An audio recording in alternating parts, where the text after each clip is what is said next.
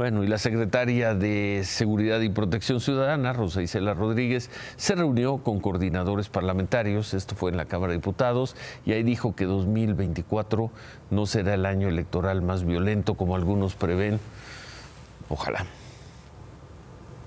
Los temas que ahora les interesan, a reserva de lo que ellos digan, pues es la seguridad de los candidatos para los días de estos tres meses que vienen de las elecciones. Entonces, les explicamos el procedimiento que se le ha explicado con el INE y ellos eh, estuvieron de acuerdo en también transmitir la información a sus partidos. Nosotros tenemos la obligación como Estado mexicano de eh, proporcionar eh, seguridad y tranquilidad y de proteger a los candidatos y candidatas, sobre todo nosotros a nivel federal y los estados a nivel local.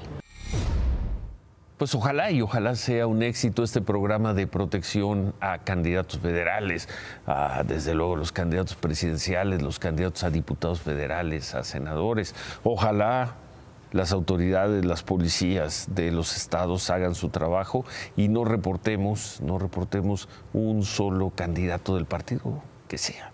No reportemos un solo candidato, ya no digamos asesinado, sino violentado, secuestrado, como hemos tenido que reportar en otros momentos.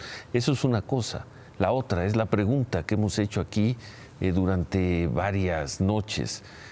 ¿Quién le va a dar tranquilidad, seguridad, espacio, paz a los ciudadanos para que en esas zonas vayan a votar en libertad. ¿Quién? ¿Quién va a hacer ese trabajo?